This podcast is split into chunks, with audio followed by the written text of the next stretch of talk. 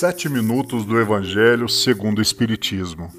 Meus bons espíritos, nos ajudem a conduzir pelos caminhos que vamos ouvir e orar.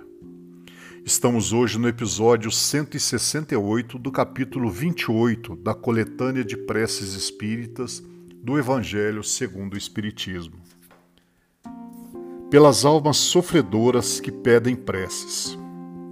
Para compreender o alívio que a prece pode proporcionar aos espíritos sofredores, é preciso de informar quanto ao seu modo de ação que está atrás explicados. Aquele que está compenetrado dessa verdade ora com mais fervor, pela certeza de não orar em vão. Vamos à prece. Deus clemente e misericordioso, que a vossa bondade se estenda sobre todos os espíritos que se recomendam às nossas preces, notadamente sobre a alma de falar o nome da pessoa.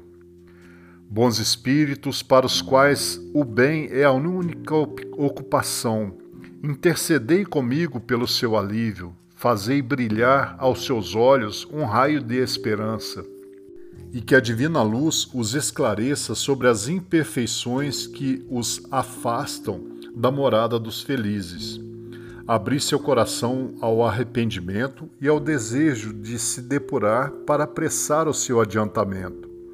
Fazei-os compreender que, pelos seus esforços, eles podem abreviar o tempo das suas provas. Que Deus, em sua bondade, lhes dê a força de perseverar em suas boas resoluções. Possam essas palavras benevolentes abrandar as suas penas, em lhes mostrando que há, na terra, seres que sabem deles se compadecer e que desejam a sua felicidade. Vamos a outra prece. Nós vos pedimos, Senhor, derramar sobre todos aqueles que sofrem seja no espaço como espíritos errantes, seja entre nós como espíritos encarnados, as graças do vosso amor e da vossa misericórdia. Apiedai-vos das vossas fraquezas. Falíveis nos fizestes, mas nos destes a força de resistir ao mal e vencê-lo. Que a vossa misericórdia se estenda sobre todos aqueles que não puderam resistir aos seus maus pendores e estão ainda arrastados para um mau caminho. Que vossos bons espíritos os envolvam, que a vossa luz brilhe aos seus olhos e que, atraídos pelo seu calor vivificante, eles venham se prosternar aos vossos pés, humildes, arrependidos e submissos. Nós vos pedimos igualmente, Pai de misericórdia, por aqueles dos nossos irmãos que não tiveram a força de suportar as suas provas terrestres. Vós nos destes um fardo a carregar, Senhor, e não devemos depô-lo senão aos vossos pés. Mas a nossa fraqueza é grande e a coragem nos falta, às vezes no caminho. Tende piedade desses servidores indolentes que abandonaram a obra antes da hora.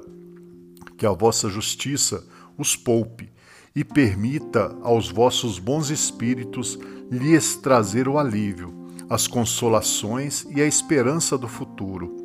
O caminho do perdão é fortificante para a alma.